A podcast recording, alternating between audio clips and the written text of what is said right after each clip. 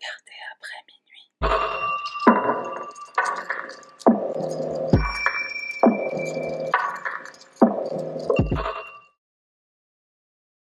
Salut les petits curieux, moi c'est Sahara, bienvenue sur ma chaîne, on y va sans plus tarder.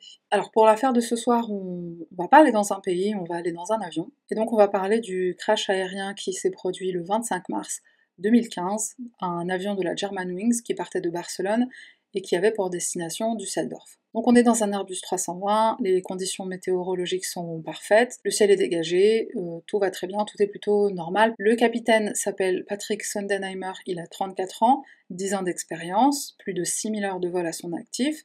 Le copilote s'appelle Andreas Lubitz, il a 27 ans et il a environ 900 heures de vol à son actif. Si jamais tu te demandes pourquoi il y a deux pilotes dans un avion et trois pour les vols long courriers, c'est tout simplement pour des raisons de sécurité. Si jamais il y en a un qui tombe malade ou qui se blesse, il y en a un autre qui peut prendre le relais. C'est aussi pour s'assurer qu'il y a un minimum d'erreurs qui sont faites à bord. Le copilote va aider le pilote à faire toutes les vérifications à bord. Et il y a également la possibilité d'avoir deux avis plutôt qu'un en cas d'urgence par exemple. Dans ce vol, on a 144 passagers et 6 membres d'équipage, donc 4 qui sont en cabine et 2 qui sont dans le cockpit. L'avion a quitté Barcelone à 10h01 et a prévu d'arriver à 11h39. Alors il faut savoir qu'un avion atteint son altitude de croisière à environ 38 000 pieds. Ça peut varier selon l'avion, selon son poids, selon les conditions météorologiques et aussi d'autres facteurs, mais en général la moyenne c'est 38 000 pieds. Alors comme on peut le voir sur ce diagramme, les cinq différentes phases de vol donc, sont les suivantes, le take-off, donc le décollage, la montée, la croisière,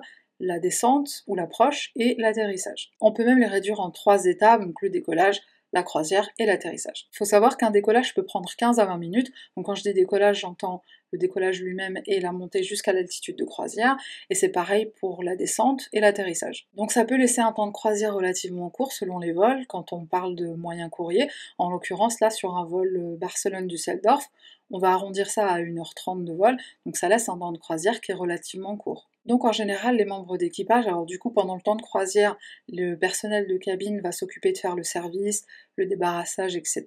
Quand on est sur du moyen courrier, il y a plusieurs vols dans la journée, donc euh, en général la pause déjeuner, on peut la prendre entre deux vols, ou si on est sur un vol avec un temps de croisière plus long, mais parfois sur le moyen courrier, ça peut vraiment aller très vite. La période de décollage, donc jusqu'à l'arrivée en croisière, et la période de descente et d'atterrissage, c'est ce qu'on appelle les phases critiques de vol. C'est là que on doit être vraiment aux aguets, autant nous l'équipage de cabine que euh, les pilotes dans le cockpit. Donc pendant ce vol, le capitaine a eu besoin d'aller aux toilettes pendant cette période de croisière. Il faut savoir que sur un Airbus 320, il y a trois toilettes. Il y a une toilette qui se trouve à l'avant, donc qui est située juste à côté de la porte du cockpit, et il y a deux toilettes qui sont situées à l'arrière de la cabine. Sur cet avion-là, les toilettes qui étaient à l'avant ne fonctionnaient pas, donc le capitaine a dû traverser tout l'avion et se rendre dans une des toilettes qui était l'arrière. Évidemment, en sortant du cockpit, le capitaine referme la porte derrière lui. Une porte de cockpit, ça reste jamais ouvert. En sortant des toilettes, là, il s'aperçoit qu'il y a quelque chose de pas normal. Alors, les passagers ne s'en sont pas aperçus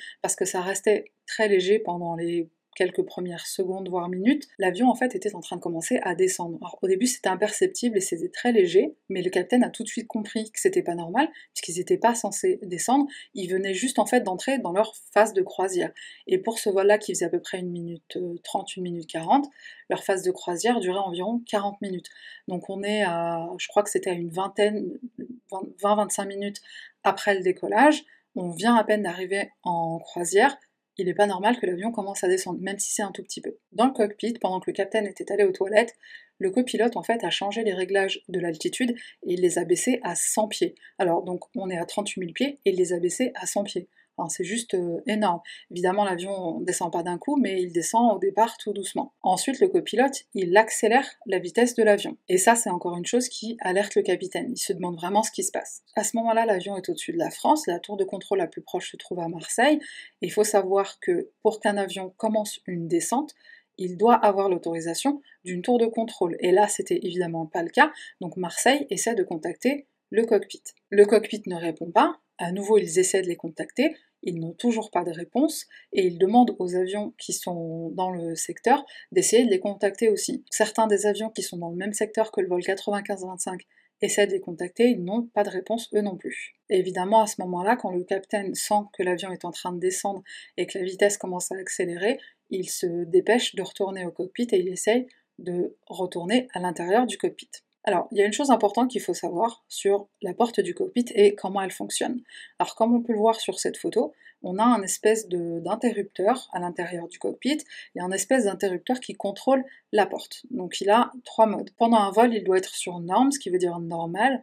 Et donc en accès normal, la porte est, elle n'est pas verrouillée, mais elle est fermée. Donc si on est à l'extérieur et qu'on essaye de pousser la porte, la porte ne s'ouvrira pas. De toute façon, une porte de cockpit, une fois qu'elle est fermée, elle ne s'ouvre pas. En partant du principe où l'interrupteur est sur normal, il y a deux façons d'accéder à l'intérieur d'un cockpit. Donc il y a la procédure normale.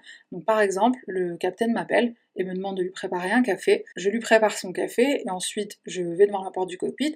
Je m'assure qu'il voit bien mon visage à la caméra. J'appuie sur le bouton hashtag et là ça va faire comme une sonnette à l'intérieur du cockpit, un peu comme pour leur dire euh, ding dong, il y a quelqu'un qui sonne à la porte. Là il y en a un des deux qui va déverrouiller la porte et donc là je vais entendre un petit clic et la porte est ouverte et donc je peux rentrer. Alors une fois que je suis rentrée dans le cockpit, évidemment je referme la porte derrière moi et donc l'espèce d'interrupteur est remis sur norme. Ça c'est l'entrée dans un cockpit en procédure normale. Maintenant en procédure d'urgence, il y a aussi la possibilité d'entrer dans le cockpit. Donc pour donner un exemple de scénario, si j'appelle à l'intercom et que personne ne me répond, le capitaine attend son café, je l'appelle pour, lui, pour le prévenir, il ne me répond pas, ou bien j'appuie sur le bouton hashtag et il ne m'ouvre pas la porte. Donc là, je me dis, est-ce qu'il se passe quelque chose? Donc la possibilité, c'est que, bah, par exemple, il y a une dépressurisation uniquement du cockpit et peut-être qu'ils ont tous les deux perdu connaissance, ils sont peut-être en détresse ils ont besoin d'aide. Donc à ce moment-là, je fais le code d'urgence. Donc tous les membres d'équipage ont un code d'accès d'urgence pour euh, accéder au cockpit. Donc on fait le code, on attend 30 euh, secondes et en fait on entend un espèce de bip bip bip et à la fin de ces 30 secondes la porte du cockpit va être déverrouillée pendant 5 secondes. Donc là à ce moment là on entre et euh, en effet ben, on constatera forcément que l'un des deux n'allait pas bien. Bon c'est très rare d'en arriver à avoir besoin d'utiliser le code d'urgence à moins qu'il y ait vraiment une urgence. Souvent ce qui se passe c'est qu'ils sont en train de parler avec la tour de contrôle par exemple ou ils sont en train de faire face à eux une difficulté euh, un problème technique ils sont en train d'essayer de régler le problème et ils ne peuvent tout simplement pas avoir un des membres de cabine qui entre dans le cockpit et qui va, euh, qui va les distraire. Souvent, ce qu'ils vont faire, c'est qu'ils vont décrocher l'intercom et nous dire d'attendre, ou bien ils vont ouvrir la porte, on va entrer, et là, ils vont lever la main pour dire euh, ne me parle pas s'il te plaît, je suis très occupée pour le moment. Ou il y a quelqu'un qui est en train de me parler euh, de la tour de contrôle ou quoi. Donc euh, on peut entrer, mais on sait qu'il ne faut pas les déranger. Toutes les portes de cockpit sont équipées de ce petit panel de sécurité et la porte est aussi sécurisée et blindée. Donc il n'y a absolument pas la possibilité d'entrer par effraction à l'intérieur du cockpit et ça c'est quelque chose qui a été mis en place depuis les attentats du 11 septembre. Donc en gros, ce que j'essaie de dire c'est que il y a un code de sécurité pour entrer dans le cockpit. Dans le cas où ils sont en incapacité de répondre parce qu'ils se sont euh, parce qu'il y, a un blessé ou parce qu'il y a une dépressurisation ou peu importe ce qui a pu se passer à l'intérieur du cockpit, il y a un code d'accès d'urgence.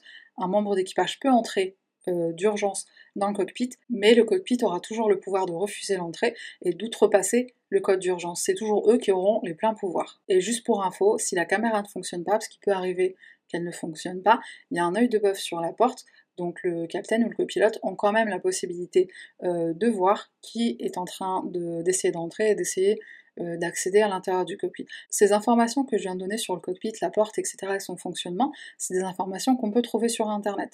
Et donc si jamais il y a quelqu'un de mal intentionné qui a connaissance du fait qu'il y a un code d'urgence pour accéder au cockpit, si jamais il essaye de prendre en otage une hôtesse euh, ou un steward et euh, de, le ou la faire entrer de force dans le cockpit, il euh, bah, faut savoir que déjà il y a des moyens de contrer ça. On frappe à la porte. Si jamais quelqu'un me prend par la gorge le couteau si jamais ils ont réussi à faire entrer un couteau dans l'avion, ce qui n'est pas possible aujourd'hui, mais mettons que ça arrive, euh, si jamais on me menace et qu'on me dit bah, fais le code d'urgence et entre dans le cockpit, je vais, aller dans, devant la porte et je vais frapper à la porte. Et quand un personnel navigant frappe à la porte d'un cockpit, c'est qu'il y a un problème dans la cabine et ça veut justement dire n'ouvrez pas la porte. Alors, vaut mieux quelqu'un de blessé euh, dans la cabine que euh, tout l'avion qui s'écrase parce que quelqu'un a pu rentrer par effraction dans le cockpit. Revenons à l'avion. Donc là, on a Marseille qui est en train un peu de paniquer, qui se demande ce qui se passe. À ce moment-là, le copilote augmente encore la vitesse de l'avion. Le capitaine essaie de contacter le copilote par le biais de l'intercom, il ne répond pas. Ensuite, il essaie le code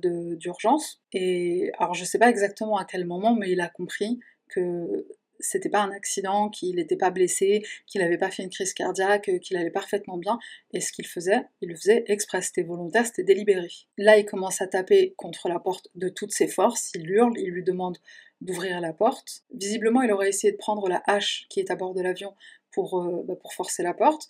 Alors, première question, euh, pourquoi il y a une hache à bord d'un avion? C'est tout simplement parce que les fils électriques, en fait, sont en dessous des sièges, et en fait, ils sont pas visibles, ils sont pas accessibles, et si jamais il y a un feu qui se déclenche, un feu qui est d'origine électrique, avec la hache, en fait, ça permet de tout simplement pouvoir avoir accès euh, derrière les espèces de, panneaux qui, qui, couvre en fait tous les câbles électriques. Il est possible aussi qu'il ait essayé de forcer la porte avec un extincteur, parce qu'il y a des extincteurs à bord, mais euh, en fait, c'était juste dans le désespoir qu'il a fait ça. C'était juste pas possible d'ouvrir cette porte et d'entrer par effraction. Il n'y a pas possibilité, quand une porte de cockpit est fermée et verrouillée, il n'y a juste absolument pas la possibilité d'entrer. Entre-temps, évidemment, on a toujours Marseille qui essaye en vain de contacter le cockpit, les autres avions alentours qui essaient toujours aussi de contacter le cockpit et personne a absolument aucune réponse. Sur l'enregistrement de la boîte noire, on entend aussi euh, l'espèce de bip bip de l'avion, donc c'est un bip automatique quand l'avion est trop bas et il y a aussi une voix automatique qui commence à dire qu'il enfin, faut remonter parce que l'avion est beaucoup trop bas. On entend toujours les, coups sur la porte et le capitaine qui hurle. Alors, à un moment donné, les passagers ont commencé à se rendre compte de ce qui se passait, et puis ils ont bien vu que l'avion descendait aussi, et euh, sur l'enregistrement, on entend euh, les passagers qui commencent à hurler. L'avion s'écrase dans les Alpes sur une montagne qui s'appelle les Trois Évêchés. Une enquête va être lancée par les autorités françaises puisque l'avion s'est écrasé en France, et aussi par les autorités allemandes puisque l'avion est allemand, la compagnie est allemande. Quand les secours, alors je dis secours, mais en vérité c'est la police qui s'est déplacée, quand ils vont arriver sur place, ils vont très vite comprendre qu'il n'y a pas de survivants, ils vont décrire les débris comme, euh, comme quasiment de la poussière en fait. Tous les débris sont vraiment très petits, le seul qui est d'une taille assez conséquente, c'est ce fameux morceau où on voit euh, le numéro d'immatriculation de l'avion. Alors ils vont chercher la boîte noire, ils vont la trouver, et celle-ci va être envoyée à Paris pour être analysée. Tout d'abord, les autorités françaises vont penser qu'il s'agit d'un problème technique, c'est souvent le cas lors d'un crash d'avion, mais on suppose aussi que ça pourrait être un attentat, un acte terroriste, étant donné qu'on est quelques mois après les événements de Charlie Hebdo. À ce moment-là, il n'y a absolument personne qui envisage le meurtre-suicide. D'après les experts, il a été déterminé qu'il a fallu un quart de seconde pour que la queue de l'avion se retrouve dans le nez de l'avion. En fait, ça s'est produit tellement rapidement que pense personne a, senti le truc se passer. le but pour les secours, c'était de récupérer tous les débris, de les taguer, de les, identifier, mais il fallait aussi récupérer euh, les morceaux de corps qui ont été retrouvés. Et il y a eu des analyses ADN qui ont été faites afin de reconstituer les corps comme, comme ils ont pu. le but, c'était de les rendre à leur famille pour qu'ils puissent les enterrer. Ils ont aussi essayé de récupérer les effets personnels en essayant de savoir à qui ils appartenaient pour également les restituer aux familles. Alors quand on voit les photos, euh, je pense qu'on peut s'imaginer Imaginez le temps que ça a dû prendre de récupérer tous les débris, récupérer tous les corps. Il y a un des policiers qui avait été interviewé dans un reportage qui est passé sur, sur, une chaîne française, euh, qui a témoigné et qui a dit que dans les débris, ils ont retrouvé des jouets d'enfants. Il faut savoir que le passager le plus jeune avait un an et demi. La boîte noire est analysée, mais on ne dit rien aux familles. Et ce qui s'est passé, c'est que le lendemain, ou je crois deux jours après euh, le crash, c'est le New York Times qui a révélé au monde que c'était un crash délibéré. Évidemment, l'information, a fuité, et elle a fuité au sein du bureau euh, d'investigation des accidents euh, aériens en France, et ça a été vraiment très embarrassant pour, euh, pour le gouvernement français qu'une chose pareille se produise, parce qu'il faut savoir que c'était des gens très haut placés, hein. c'était pas, on parle pas d'une secrétaire ou de, enfin, les personnes qui avaient accès à cette information, c'était vraiment des gens très haut placés. Et donc c'est une de ces personnes qui a fait fuiter l'information, et c'est ce qui a permis à ce que le New York Times euh, publie cet article. Donc évidemment, après analyse et après enquête, on se rend compte très vite que Andreas Lubitz souffrait de dépression et ça faisait des années qu'il souffrait de dépression. Il avait fait sa première tentative sur le vol Barcelone-Düsseldorf.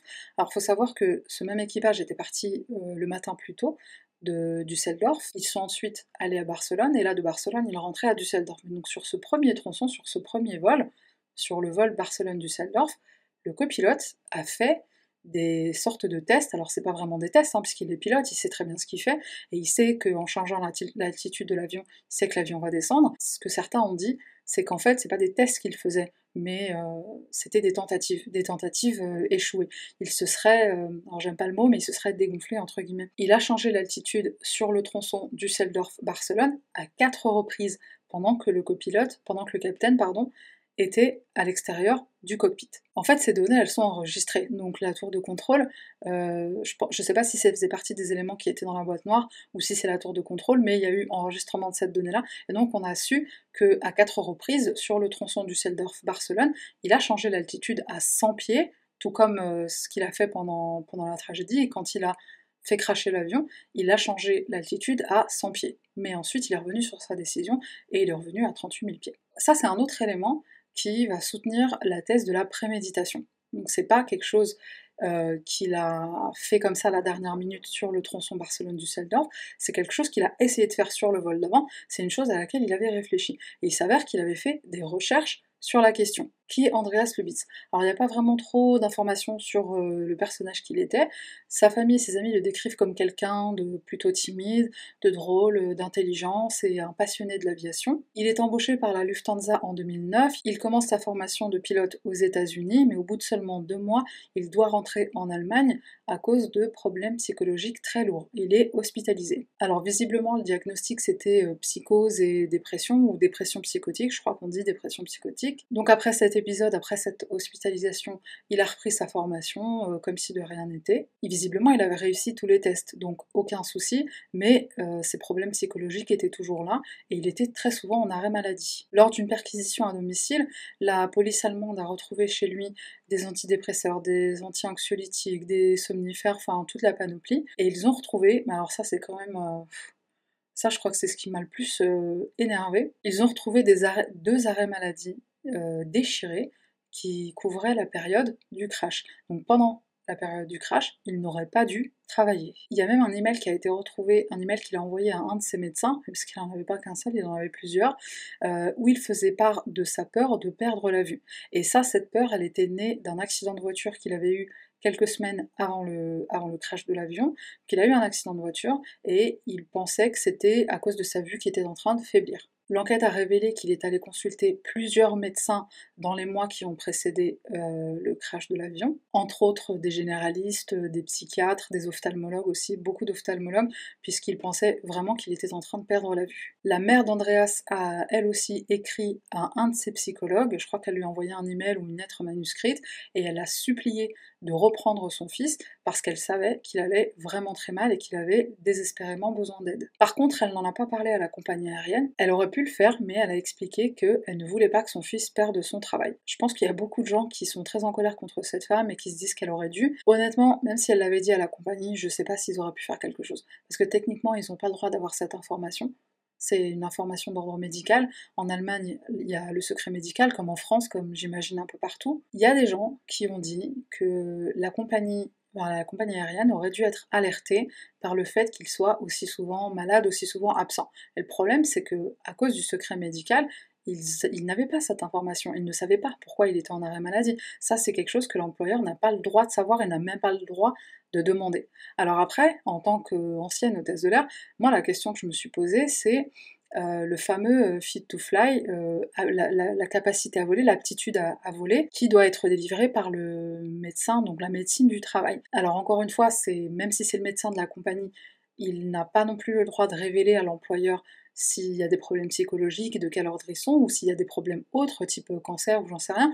Le médecin du travail n'a pas non plus le droit de révéler ce genre d'informations à l'employeur. Par contre, il est en droit de donner l'autorisation ou pas un des employés de prendre l'avion ou pas. Donc ça, c'était quelque chose qui aurait pu potentiellement être vu par la médecine du travail, mais ce qui s'est passé, c'est que Lubitz l'a tout simplement caché et n'en a absolument pas fait part à la, aux médecins euh, de la compagnie euh, aérienne. Dans les deux années qui ont précédé la tuerie de masse, c'est pas un accident, hein, c'était une tuerie de masse. Euh, Lubitz s'était rapproché visiblement de son père, ils avaient commencé à faire des marathons ensemble, ça les avait rapprochés, il allait, euh, mentalement il allait beaucoup mieux, psychologiquement il se sentait mieux. Il avait même rencontré euh, une, femme, ils étaient devenus, enfin ils s'étaient mis en couple, ils habitaient même ensemble, et ils s'étaient fiancés. Sauf que un an plus tard, bah, de nouveau, ça n'allait pas, et il est retombé dans, dans ses psychoses, dans ses paranoïas et dans une très forte dépression. Alors faut savoir qu'il avait aussi visiblement des problèmes d'argent, Euh, pour information, euh, pour être pilote, il y a deux possibilités. Soit on a l'argent, donc on se paye soi-même la formation, soit c'est la compagnie aérienne qui va le payer, et ensuite on va le rembourser un peu tous les mois sur son salaire. Je crois que je ne me trompe pas. Donc c'est une formation qui coûte assez cher, même si c'est vrai qu'un pilote c'est très très bien payé, mais c'est une information que j'ai trouvée, donc je la mentionne. Visiblement, il avait des problèmes d'argent. Alors, l'enquête a aussi posé une question très importante. Euh, est-ce qu'il aurait pas mis des diurétiques dans le café? Du capitaine, enfin dans son café, son thé ou peu importe ce qu'il buvait. La raison pour laquelle on se pose cette question, c'est que sur le vol d'avant, donc il avait essayé à quatre reprises de changer l'altitude de l'avion, et il l'a fait à un moment où le capitaine n'était pas dans l'avion, il était sorti. Alors on ne sait pas exactement pourquoi, parce qu'il me semble que dans la boîte noire, on ne sait pas s'il était sorti pour faire une pause pipi, ou s'il était parti manger, ou s'il était parti discuter avec les, les, hôtesses. Euh, en tout cas, il est sorti du cockpit et euh, il est possible qu'il ait été sorti à ce moment-là pour faire aussi une pause pipi. Il est ressorti sur le vol juste après, donc qui a eu lieu euh, très peu de temps juste après ce premier vol-là. Donc on s'est demandé si le capitaine n'avait pas euh, autant d'envie d'aller aux toilettes parce qu'il n'avait pas consommé des diurétiques. Évidemment à son insu, évidemment sans le savoir. Alors moi personnellement, je me suis posé la question de la responsabilité de la compagnie aérienne. Est-ce qu'elle est responsable? Personnellement, je ne pense pas. Ils ont, une, enfin, ils ont une médecine du travail. Il y a les choses qui sont en place, elles sont je sais pas, elles ont été respectées. Il n'a pas été question de, de, de rendez-vous médicaux avec la médecine du travail qui n'ont pas été tenus ou qui sont même inexistants. Pour ma part, je ne vois pas en quoi la compagnie aérienne peut être tenue responsable de ce genre de choses. Une personne peut avoir des problèmes de santé, des problèmes médicaux, des problèmes euh, enfin, d'ordre psychologique ou des problèmes mentaux sans que la compagnie aérienne le sache. Visiblement, ce qu'il a fait, c'est qu'il l'a caché et la compagnie aérienne n'avait absolument pas la possibilité de le savoir. Alors, je ne sais pas si à leur niveau, parce que pour les hôtesses de l'air, il n'y a pas de. Enfin, il y a des tests psychotechniques, mais il n'y a pas de tests psychologiques à proprement parler. Et euh, si ce n'est dans les euh, entretiens d'embauche, etc., mais c'est pas parlant, c'est pas comme ça qu'on découvre si une personne a des problèmes mentaux lourds ou pas. Dans le cas des pilotes, j'imagine que c'est pas la même chose. Ils ont des responsabilités qui sont beaucoup plus lourdes sur leurs épaules. Donc j'imagine qu'il va y avoir des tests. Euh, je sais pas, des tests psychologiques à un certain degré, à un certain niveau. À part la médecine du travail, je vois vraiment pas comment la compagnie aérienne aurait pu être mise au courant. Je sais pas, avoir de moi ton avis, dis-moi ce que t'en penses. J'imagine que quand on est famille de victimes, on a besoin d'avoir un responsable, on a besoin de trouver un responsable, et peut-être que juste de se dire que cette personne était responsable, c'est pas suffisant. Il faut quelqu'un qui est responsable et qui est encore vivant. Et ça, ça c'est quelque chose que je peux comprendre. Mais personnellement de l'analyse que j'en ai faite et de la connaissance que moi j'ai de, la situation et de, l'industrie de l'aviation, je vois vraiment pas la responsabilité de la Lufthansa dans la tragédie qui s'est passée en mars 2015. Il y a beaucoup de personnes qui ont également posé la question de la responsabilité, pas des médecins, mais du système euh, du système médical, à savoir la confidentialité entre euh, le patient et son médecin. Il y a des gens qui ont posé la question de savoir si c'est pas une, euh, une, règle qui devrait pouvoir être, être, être levée, être suspendue, on va dire, dans le cas où il peut y avoir un danger potentiel.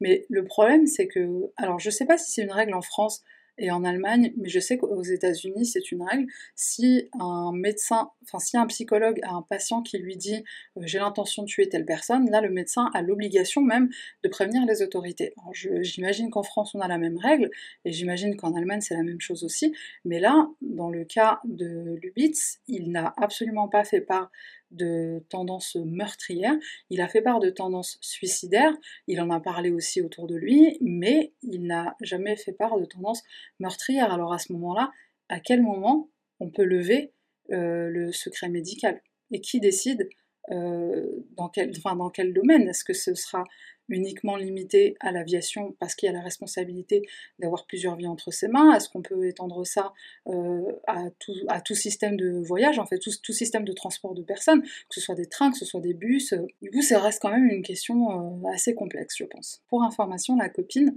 ou l'ex-copine de Lubitz, elle a Elle a témoigné, ou je crois qu'elle a été interviewée par des journalistes, elle s'est exprimée, elle a confirmé que le n'allait vraiment pas bien, moi elle était euh, dans son quotidien, ils, partageaient euh, leur vie ensemble, et ils habitaient ensemble, donc elle a confirmé qu'il avait des insomnies, euh, qu'il allait très mal, qu'il avait des périodes où il se sentait vraiment pas bien. À un moment, il lui aurait dit j'ai envie de faire quelque chose de tellement grandiose, entre guillemets, que les gens vont se rappeler de moi et ça va faire changer les choses. Alors, ça, c'est quelque chose qui peut être interprété de façon positive ou de façon négative. A, posteriori, on peut comprendre que c'était quelque chose de négatif, puisqu'on sait ce qu'il a fait, mais je pense pas que sur le moment, elle, je pense pas qu'elle ait prévu ce qu'il allait faire, ni elle, ni sa mère, ni ses psychiatres, ni ses médecins. Je pense pas qu'une tuerie de masse, on peut la prévoir. Je sais pas, c'est mon avis. Elle a aussi dit que son rêve, visiblement, c'était d'être euh, capitaine et d'être capitaine sur le long courrier. Alors, bon, le long courrier, ça fait rêver un peu tout le monde. Alors, Paris-Londres, euh, c'est sympa. Euh, Paris-Marseille, c'est sympa aussi. Mais Paris-Tokyo, Paris-New York, c'est beaucoup plus glam.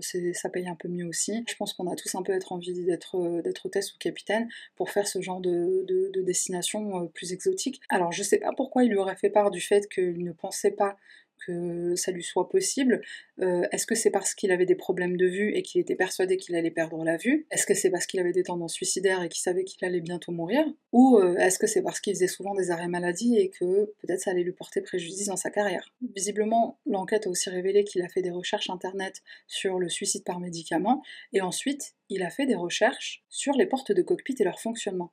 En moi, ça m'a un peu étonné, parce que bah, quand tu es en interne, tu poses pour une compagnie aérienne, tu les as, ces informations. On a des manuels, on a des descriptifs, euh, mais je pense qu'il avait aussi possibilité de rencontrer des ingénieurs qui pouvaient lui donner encore plus de détails sur le fonctionnement d'une porte de cockpit, mais peut-être qu'il a voulu alerter personne et il a fait des recherches sur Internet.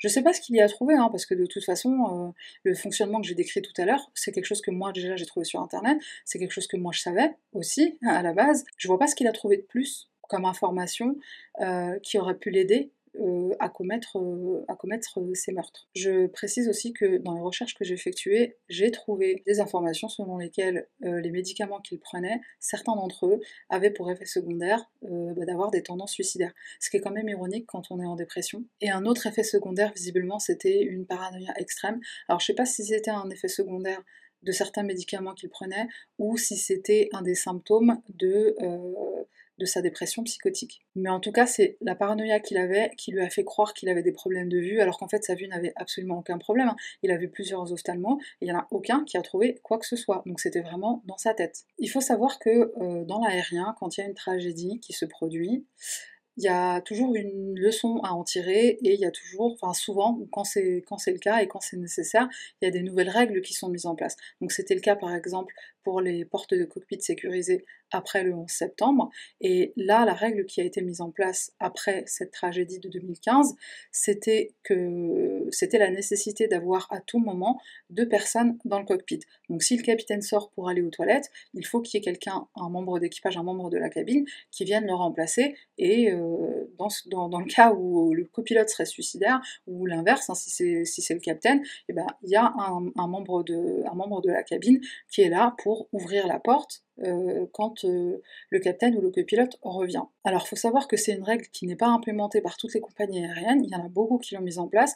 Alors, à ma connaissance, aux États-Unis, ils l'ont quasiment tous mis en place, au Canada aussi. En Europe, certaines compagnies, mais pas toutes. Au début, j'ai trouvé ça assez étonnant que ce soit pas quelque chose qui soit devenu universel, un peu comme euh, le cockpit qui a, enfin la porte du cockpit qui est sécurisée, blindée, et le panel avec le code, etc. Mais faut savoir aussi que quand il y a un incident ou un accident dans l'aérien, c'est jamais une seule raison. C'est toujours un concours de circonstances. C'est un enchaînement d'événements qui fait que euh, l'avion va s'écraser. Et dans ce cas-là, dans, le cas de, dans le cadre de la tragédie de la Germanwings, c'est une seule personne. Et ça, ça reste très rare. Alors, faut quand même savoir que dans l'histoire de l'aviation, il y a eu six autres euh, cas où le pilote ou le capitaine s'est suicidé, et s'est suicidé en le faisant dans l'avion, donc avec l'avion. Visiblement, c'est une théorie qui a été avancée pour le, pour le vol de la Malaysia, je crois que c'est le vol 370. Il y a des gens qui ont dit que c'était un vol suicide, que c'était un meurtre-suicide aussi, enfin un suicide de masse. Mais ça reste quand même quelque chose de très rare, donc mettre ça en place euh, de façon universelle, je pense que pour certaines compagnies, c'était juste pas cohérent. Et honnêtement, je peux le comprendre. Après, c'est vrai qu'on pourrait argumenter et dire que dans le cas de la German Wings, il n'y avait pas seulement le copilote qui était responsable, il y avait aussi le fait que la porte de cockpit soit, alors dans ce cas-là, du coup, euh, trop, euh, trop sécurisée. On pourrait aussi euh, mentionner le fait que le secret médical aurait peut-être pu empêcher la tragédie, et donc on pourrait hypothétiser que c'était aussi un, concours de circonstances. Il y avait trois éléments, il n'y en avait pas qu'un seul.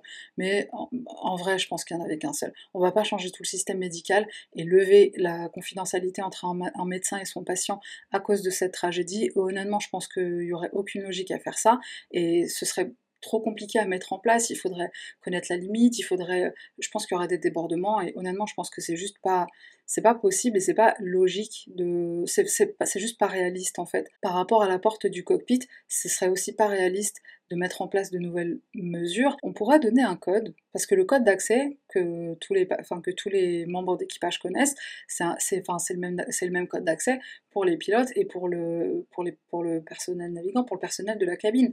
Mais on pourrait s'imaginer qu'il y ait la possibilité de donner un code qui soit uniquement pour les pilotes et pour un code qui serait absolument pas outrepassable de l'intérieur de la cabine et qui serait uniquement réservé aux au pilote. Donc du coup, si le capitaine est à l'extérieur et qu'il veut rentrer, le copilote à l'intérieur, il n'aurait pas la possibilité euh, d'outrepasser euh, le code de sécurité, le code d'urgence, le code d'entrée d'urgence.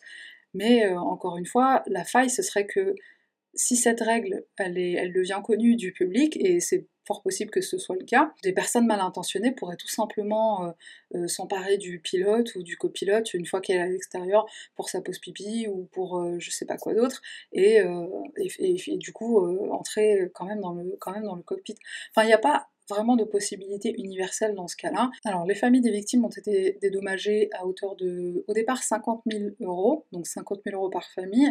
Euh, quelques mois après, ils ont rajouté 45 000 euros, donc ça faisait un total de 95 000 euros. Dans le village qui se trouve près du point d'impact, il y a eu aussi une sorte de mémorial qui a été fait en l'honneur des victimes. C'est des sortes de tiges, et chacune représente un passager, donc il y en a 149. Évidemment, il n'y en a pas 150, puisque Andreas Lubitz n'est pas une victime. Dans ce même village, dans le cimetière, il y a une tombe euh, dans laquelle on a mis les, euh, bah, les morceaux de corps qui ont été retrouvés sur le, sur le lieu du crash et qui n'ont pas pu être euh, euh. La raison pour laquelle j'ai voulu parler de, cette affaire, bon, si tu me connais, si tu me connais personnellement, tu sais que j'ai été hôtesse de l'air jusqu'à il n'y a pas très longtemps, et donc moi c'est, c'est, quelque chose qui me parle directement à moi parce que, bah, parce que je me suis vue en situation, et euh, de toute façon quand on est en, formation, on, on, nous apprend à nous imaginer dans ce genre de situation pour savoir comment réagir. En fait, le fait de se dire qu'on est un équipage et qu'on travaille dans un but commun, c'est-à-dire d'amener euh, nos passagers d'un point A à un point B en, sûreté, en sécurité et euh, dans un confort optimal. Le fait de me dire qu'il y a une personne dans cet équipage-là qui a fait exactement le contraire de tout ce qu'on devait faire, ça m'a ça m'a bah, ça m'a déjà rendu triste et ça m'a mise vraiment en colère. Il y a quelque chose que les gens ne savent pas. Je parle pour les personnels de cabine, hein, je parle pour les hôtesses de l'air et stewards. La, grande majorité de notre formation, à 80%, c'est tout ce qui est sécurité, euh, sûreté et euh, médical. Donc 20%, euh, à peu près 20%, c'est c'est le service, en fait, c'est le service, c'est comment servir, c'est comment se tenir, comment porter notre uniforme, etc. Mais le plus gros, c'est la sécurité et la sûreté. C'est s'assurer que les passagers euh, sont dans de bonnes conditions, qu'ils mettent leur ceinture quand il faut mettre leur ceinture, euh, que s'il y a quelqu'un qui fait un malaise à bord, on puisse, euh, on puisse le gérer. on, sait même donner on même naissance à des bébés, on est équipé pour donner naissance à des bébés, on a des médicaments à bord, hein, des choses que les gens ne savent pas. il y a beaucoup de choses que les gens ne savent. Si, l'avion s'écrase et qu'il y a des survivants, on, sait comment euh, réagir, on sait ce qu'on doit faire, on sait comment appeler les secours, on sait euh, euh, comment se mettre à l'abri des éléments, enfin il y a énormément de choses qu'on est formé à faire dans des cas d'urgence qui se produisent vraiment très très rarement, mais c'est la plus grosse partie de notre formation. Et du coup, le, enfin vraiment le fait de me dire que on est tous un même esprit et de se dire que cette personne-là a eu cet égoïsme-là, bah, comme Marshall Applewhite en fait, hein, de ne pas vouloir se suicider tout seul, ça m'a tellement mise en colère. En fait, on, est tellement préparé à une urgence, on est tellement préparé à une évacuation d'urgence, à un feu, à, un gros problème médical, enfin on, est tellement préparé à ça, on est tellement vraiment sur le qui-vive, les gens s'en rendent pas compte. Hein. Mais quand on est à nos sièges, on regarde tout, on fait attention à tout, la moindre odeur, si elle est suspecte, on est tout de suite alerté, le moindre bruit, si c'est pas normal, on est tout de suite alerté, enfin nos cinq sens sont vraiment euh, surdéveloppés. Du coup, de se dire que on a tout ça en place et qu'on peut faire un, travail d'équipe extraordinaire quand, quand ça va pas, quand il y a un souci, et que là, c'est volontairement quelqu'un qui nous a mis en situation de détresse et qui nous a tués, mais c'est juste mais horrible. Je me mets à la place de l'équipage, les derniers instants qu'ils ont vécu. Mais c'est.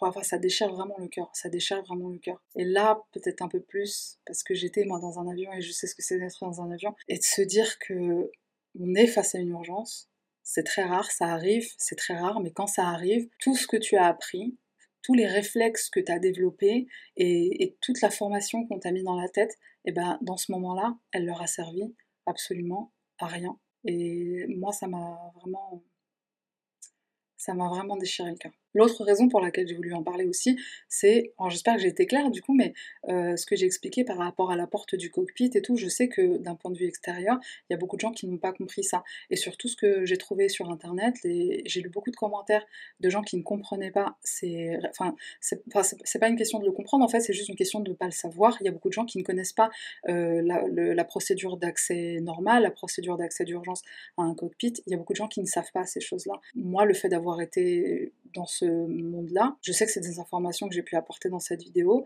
et j'espère que ça a éclairci certains points obscurs, que, euh, enfin, des, questions que les gens ont, pu avoir qui sont restées peut-être sans réponse. Donc voilà qui conclut euh, la tragédie du vol 95-25. Alors je voudrais terminer cette vidéo en donnant quelques petites astuces pour améliorer ton expérience de vol.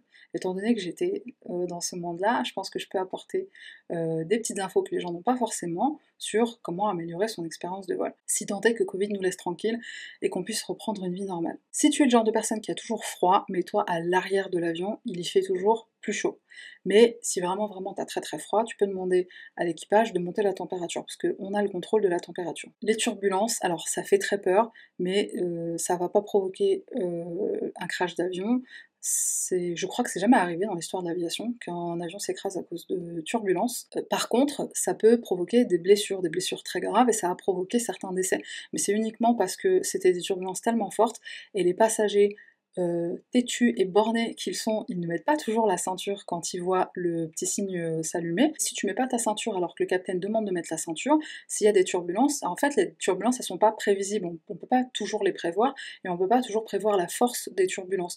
Et donc si l'avion euh, d'un seul coup bah il fait ça, toi aussi, ton corps il va faire ça dans l'avion, donc du coup tu peux te cogner. Il y a eu quelques décès suite à de très très fortes turbulences, mais des décès euh, du coup dans l'avion. Ça reste rare, mais c'est quand même arrivé, et souvent c'est des blessures, et ça peut être des blessures très graves. Quand l'équipage fait l'annonce euh, en décollage et en atterrissage de pas avoir son, ordinateur portable sur les bras, ou un sac à dos, ou un sac à main, ou quoi. Il faut que tout soit sous le siège devant soi, ou euh, bien rangé quelque part. C'est pour exactement la même raison. Il se peut qu'un décollage ou un atterrissage soit un peu euh, bumpy, je sais pas comment on dit bumpy en français, mais euh, du coup, si ça remue un peu, ben, l'ordinateur, peut ben, nous blesser au visage, ou blesser quelqu'un d'autre, et un sac qui resterait entre les pieds, si jamais on doit faire une évacuation d'urgence, on peut se prendre les pattes dedans et tomber et se blesser et, euh, et bah, jamais sortir de l'avion.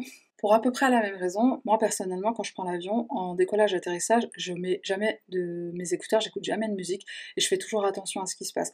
Parce que faut savoir que les, dans les trois euh, phases de vol, donc le décollage euh, et enfin décollage, croisière et atterrissage, les deux phases qu'on appelle les phases critiques, c'est le décollage et l'atterrissage. S'il se passe quelque chose, c'est très souvent en décollage ou en atterrissage. Donc moi j'essaie toujours, euh, enfin j'essaie pas, je le fais toujours, j'écoute jamais de musique, je suis toujours aux aguets parce que bah, déjà moi en tant qu'hôtesse ou même en tant qu'ex-hôtesse aujourd'hui, j'ai quand même des réflexes, j'ai quand même euh, les informations en tête et je sais que je pourrais aider euh, en, cas de, en cas de problème et bah, déjà m'aider moi et puis aider les autres si je peux aussi, mais s'il y a une annonce qui est faite et que je l'ai pas entendu, ou s'il y a un bruit et je l'ai pas entendu parce que j'avais la musique à fond dans les oreilles, euh, bah, bah t'es mal en fait. Et le truc c'est que selon où tu vas, t'auras pas forcément quelqu'un qui parle français à côté de toi, et du coup tu vas te retrouver à demander, et tu vas voir tout le monde paniquer autour de toi, et toi tu vas paniquer encore plus parce que tu sauras absolument pas euh, ce qui se passe. Alors ce petit tips, c'est mon préféré. Quand je voyage, je prends toujours avec moi des lingettes bébés. Alors, euh, c'est pas que pour mon voyage euh, quand je suis sur place, c'est aussi pour dans l'avion, parce qu'un avion, j'espère que je vais pas me faire attaquer en justice pour avoir révélé cette information, mais un avion c'est pas toujours propre, euh, c'est même quasiment jamais propre. Alors selon les escales, il est plus ou plus ou moins bien nettoyé ou pas. Alors personnellement, et j'en ai fait plein des escales, la seule équipe de nettoyage que j'ai vu faire un excellent boulot, c'était au Japon. Je suis arrivée à Tokyo, ils sont arrivés dans l'avion, ils ont nettoyé des coins et recoins de l'avion, je savais même pas que c'était possible de les atteindre à la main quoi. Quand je repars du Japon, je sais que je suis safe, je peux manger euh, sur ma table, euh, normal, je me pose pas de, je me pose pas de questions, il n'y a aucun problème. Par contre, euh, chaque fois que je suis allée ailleurs ou que je suis revenue d'ailleurs, j'ai ma petite lingette, quand je suis passagère, hein, mais j'ai ma petite lingette et je nettoie mes accoudoirs, je nettoie ma petite table, je nettoie mon écran. Tout ce que je sais que je vais toucher, bah, je le nettoie avec ma petite lingette. Et c'est aussi pratique pour les toilettes. Sois gentil avec les hôtesses parce qu'il y a des menottes à bord. On est formé, enfin, je ne devrais pas dire on parce que je suis plus hôtesse, mais euh, les personnels navigants sont formés pour euh, bah, t'attacher à ton siège si tu es trop turbulent. Et ça arrivé, euh, ça m'est pas arrivé personnellement, mais c'est déjà arrivé qu'il y ait des gens qui bah, ils ont trop bu, ou ils sont trop énervés, ou peu importe le problème qu'il y a. Si on est déjà dans les airs, évidemment il n'y a pas la possibilité de les dégager du vol, donc on a la possibilité de, bah, de les attacher à leur siège. On a des, des, cordes et tout ça. Enfin, je sais plus comment on appelle ça en français. Moi, je les ai gardés tout en anglais dans ma tête, mais euh, ouais, on a des trucs pour les attacher et des menottes euh, pour leur menotter les mains. Et euh, fun fact, mais je me rappelle que quand j'avais fait une de, mes formations que j'ai fait en Angleterre, j'ai posé la question des toilettes. Je leur dis bon, si va aller aux toilettes, comment on fait? On les lève et tout. Elle m'a regardé, elle m'a dit. vous êtes en train de me dire qu'on les laisse pisser sur leur siège Elle me dit bah oui ils avaient qu'à pas être méchants. Bon après les sièges se changent bien sûr, mais bon voilà. Voilà, donc si tu veux pas te pisser dessus, avoir des menottes et être attaché comme un con à ton siège, euh, sois gentil avec les hôtesses. Sortie de secours, c'est très important. Les sorties de secours, faut savoir où elles se situent. Alors je sais, ça paraît con, et quand tout le monde nous voit faire ça, euh, tout le monde rigole parce qu'ils se disent ah, c'est bon, on les voit. Oui, mais fais quand même attention à la sortie la plus proche de toi, parce que souvent les gens, quand ils sont en situation de détresse, ils oublient et percutent pas, et la plupart des gens, ils veulent sortir de là où ils sont venus. Je me rappelle qu'en formation, on nous a montré un extrait vidéo qui m'a, moi, euh, vraiment bouleversée. Alors, c'était pas dans un avion, c'était dans, un, dans une boîte de nuit, il y avait un espèce de concert, et il y avait euh, un peu de pyrotechnique. Et en fait, il y a un des euh, petits feux d'artifice c'était, franchement, c'était très dur à regarder cette vidéo. Il y a eu des étincelles qui sont allées sur un rideau, et le rideau a pris feu, et il y a eu, euh, je crois, 300 ou 400 personnes qui sont mortes. Et dans la vidéo, je me rappelle qu'ils avaient, en fait, après au montage, ils ont, ils ont fait un gros cercle pour montrer les sorties de secours, en fait, pour dire euh, bah là il y avait des sorties de secours, il n'y a personne qui le savait. En fait, tous les gens ils se sont rués vers, bah, vers l'entrée, vers enfin de là où ils sont venus eux en fait, et ils n'ont pas vu qu'il y avait des sorties de secours là. Donc il y, a des centaines de vies qui ont été perdues, alors que euh, potentiellement il y aurait pu en avoir beaucoup moins si les gens avaient eu conscience du fait qu'il y avait une sortie de secours là. Donc moi c'est un réflexe que j'ai développé de par, euh, de par cette formation là, de, de, par mes formations d'hôtesse de l'air, c'est un réflexe que j'ai développé. Euh, chaque fois que j'entre quelque part, je, cherche où, est la sortie la plus proche Après en fait on n'y pense même plus, c'est juste quelque chose qu'on fait de façon, façon naturelle. Si je dois partir en courant, euh, c'est quoi le plus proche, c'est quoi le plus facile en fait. Il y a beaucoup de gens, alors surtout récemment parce que c'est devenu à la mode, mais il y a beaucoup de gens qui, euh, qui font du jeûne intermittent pendant qu'ils sont dans l'avion. Parce qu'en fait, il faut savoir que quand on est en altitude, on perd à peu près 30% euh, de son, du goût, et donc les plats qui sont servis dans un avion, ils vont être euh, plus salés et plus sucrés. Et donc les, la plupart des hôtesses, enfin souvent quand c'est des personnes qui font attention à leur poids et tout ça, bah, les hôtesses ne vont pas manger ce qui est servi à bord, elles vont souvent apporter leur propre repas. Et, parmi les passagers, j'ai remarqué qu'il y en avait souvent qui faisaient du jeûne intermittent parce qu'ils voulaient pas manger la nourriture de l'avion, parce qu'ils savent que c'est euh, un peu trop gras, un peu trop sucré, un peu trop salé, etc. je te recommande pas de boire l'eau qu'on te sert à bord. Alors je parle de l'eau qui est dans un espèce de pichet, hein, et le thé et le café du coup, parce que en fait les, les, les, les conteneurs, les tanks, on dit tank ou pas? Non, je crois que c'est anglais, et les conteneurs dans lesquels euh, l'eau elle est, ben, on sait pas à quelle fréquence il est lave. Voilà, donc ne bois pas l'eau à bord, mais par contre bois, hydrate-toi quand même, parce que l'air est très sec dans l'avion, donc on a tendance à vite se déshydrater. Donc bois quand même beaucoup d'eau. Dernier, mais pas des moindres, si tu peux te trouver euh, un ami ou une amie hôtesse de l'air, bon par contre il faut vraiment être très proche, hein, parce que c'est pas quelque chose qu'on donne comme ça, mais euh, quand on est hôtesse de l'air, ben, on peut voyager pour vraiment vraiment pas cher. Alors parce qu'il faut savoir que euh, quand, on, nous on prend des billets d'avion pour, partir nous en voyage, en vacances, on paye uniquement les taxes aéroportuaires. Et donc ça coûte vraiment pas cher de, voyager. J'ai fait par exemple un, Paris-Seattle, un aller simple m'a coûté 100 euros. Et en plus, souvent, les collègues vont nous mettre en business class. Donc quand c'est possible, et quand le capitaine est d'accord et quand le capitaine est sympa. Et si on apporte des bonbons et des chocolats, en général, ils disent oui. Voilà, c'était la liste de mes petits tips. Euh, c'est la fin de cette vidéo. Pour le random item, je vais parler d'un truc féminin, parce que je me suis aperçue que mon audience est féminine, enfin majoritairement. Et d'ailleurs, je parlerai de ça dans ma prochaine vidéo, mais visiblement, une grande majorité des personnes qui regardent euh, tout ce qui est euh, true crime, fait entrer l'accusé, tout ça, visiblement une grande majorité c'est des femmes. Et j'expliquerai pourquoi dans ma prochaine vidéo j'ai trouvé des articles très intéressants sur le sujet. Ça peut intéresser aussi des hommes, parce que ça peut être une idée cadeau sympa. Enfin, je sais pas si c'est quelque chose qui s'offrirait en cadeau, mais bon, bref. Alors, c'est des protège-slips lavables. C'est une série de 5. Alors, je sais pas pourquoi 5, ils auraient pu en faire 7, étant donné qu'il y a 7 jours dans la semaine, il y a 7 nuits dans la semaine. Ça aurait été plus cool d'en faire 7. Enfin, bref. J'ai acheté ça sur Amazon, ça m'a coûté 14 euh, euros, je crois. De toute façon, je mettrai le lien comme d'habitude. Alors, ça, c'est la partie extérieure, bien sûr. Et du coup, on le met bah, comme ça, dans la culotte. Et ça s'attache en fait avec un, y a un système de pression. Alors il y a deux tailles de pression, donc selon si on veut le serrer plus ou, moins quoi. Là donc voilà, un protège-slip lavable. On est green dans ma chaîne. On pense à la planète. Je te remercie d'avoir regardé cette vidéo jusqu'à la fin. J'espère que ce début d'année se passe très bien pour toi. Prie très fort pour que le, le Covid s'en aille. Le Covid et son petit frère, parce que visiblement il y a petit frère. N'hésite pas à t'abonner à la chaîne si c'est pas déjà le cas. Je remercie les, toutes les personnes qui nous ont rejoints euh, récemment, ça m'a fait très très plaisir et ça m'encourage encore plus. De toute façon, j'étais déjà beaucoup, mais ça m'encourage encore plus et on se retrouve bientôt. Bye